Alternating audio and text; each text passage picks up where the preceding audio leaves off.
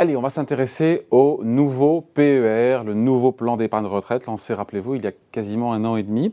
Alors, est-ce que c'est vraiment le, carton qu'on veut bien nous, vendre et nous faire croire? Les Français sont-ils vraiment rués sur, euh, sur ce plan? Bonjour Émilie. Bonjour David. Alors, on voulait faire le point parce qu'il y a quand même, des contradictions au sein même de l'administration, à savoir de Bercy. Hein. Ben, effectivement, quand on essaye de savoir combien d'épargnants ont été euh, séduits par ce nouveau placement, on s'y perd un peu. Alors, on va quand même rappeler déjà l'objectif que s'était fixé à Bercy en 2019, euh, quand il a lancé son PER. 3 millions de détenteurs à horizon 2022 pour 300 milliards d'euros d'encours. Alors, à six mois de cette échéance, où en est-on exactement? C'est là où le bas blesse, car vous l'avez dit, Bercy a publié deux communiqués qui en fait ne sont pas les mêmes. Oui, et j'ai en tête un, CP, comme on dit, un communiqué de presse qui, nous parlait d'un carton plein avec un objectif pour le coup manifestement déjà atteint fin 2020. Voilà, c'est vrai, un premier bilan de l'année 2020 euh, avait été communiqué le 1er juin et il était très élogieux. Euh, Bercy se félicitait d'avoir atteint 4,5 millions de PER, soit 1,5 million de détenteurs en plus euh, que ce qui était prévu. Tout ça, David, avec un an d'avance. Bon, là, euh, dit comme ça, on se dit que c'est un succès planétaire, enfin en tout cas phénoménal.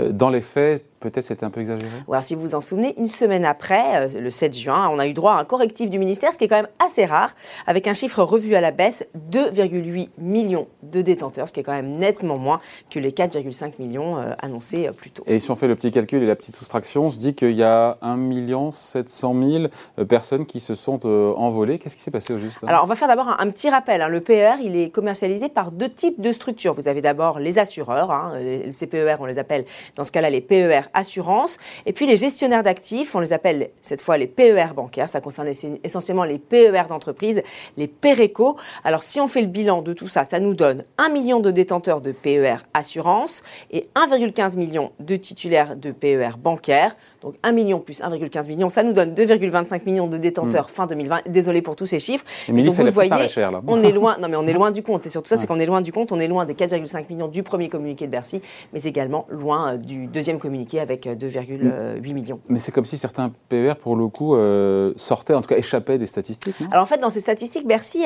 prend également en compte d'autres données. Alors il y a celle du Centre technique des institutions de prévoyance et celle de la Fédération nationale de la mutualité française. Toutes deux commercialisent elles aussi des PER. Le problème, c'est qu'elles n'ont pas rendu public leurs statistiques. Donc on peut imaginer que ces, que ces épargnants envolés se trouvent dedans. Après, combien sont-ils exactement Mystère. En tout cas, la Direction générale du Trésor a reconnu auprès de nos confrères de Monevox une correction dans les outils de consolidation ayant entraîné cette erreur, sans donner vraiment plus de précision. Pour après, Émilie, même si on est dans le bas de fourchette, pardon, 2 800 000 détenteurs de, de plans d'épargne retraite, c'est quand, même, quand même un bon chiffre. Oui, on est quand même très proche de l'objectif, hein, avec euh, des 3 millions, avec un an d'avance toujours. Alors ça, c'est pour 2020, mais tiens, pour 2021, comment, comment, euh, comment est-ce que le PER a été, euh, est-ce que ça a été une bonne année pour le PER, pardon?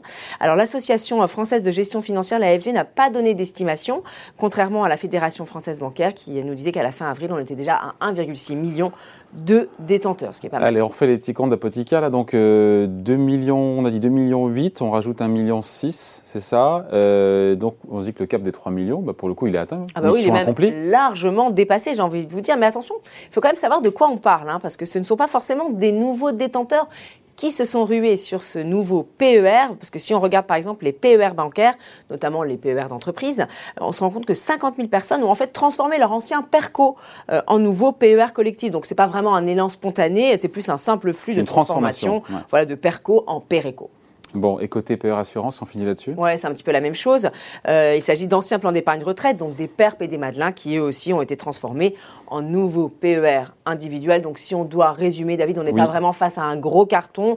On se trouve plutôt face à des épargnants qui, qui disposaient déjà d'une épargne retraite et qui ont naturellement basculé vers des produits, on va dire, un petit peu plus modernes. Voilà donc pour ce premier bilan. Merci beaucoup, Émilie. Merci, David. Bonne journée.